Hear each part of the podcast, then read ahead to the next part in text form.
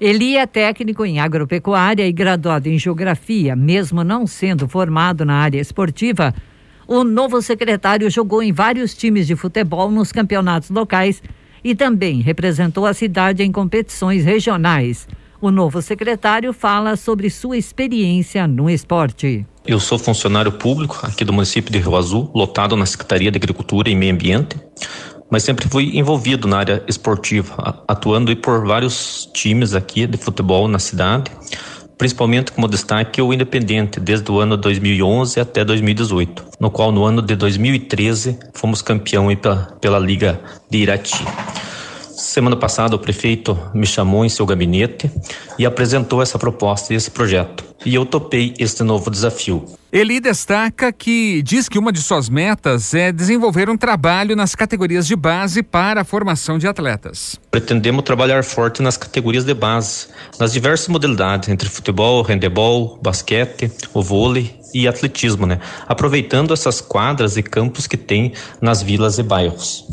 O novo secretário destacou que o investimento no esporte é uma forma de afastar os jovens da criminalidade. Porque uma criança, um adolescente que é, é envolvida no esporte, dificilmente ela vai entrar nos caminhos das drogas, né? E vai ter menos problemas de saúde no futuro, né? Como obesidade, diabetes, hiper, hipertensão, entre outros, né? Também pretendo melhorar as estruturas, né? Tanto do ginásio esporte como o campo Orestes Palu, tem o campo da Cachoeira, que faltam os detalhes para liberar.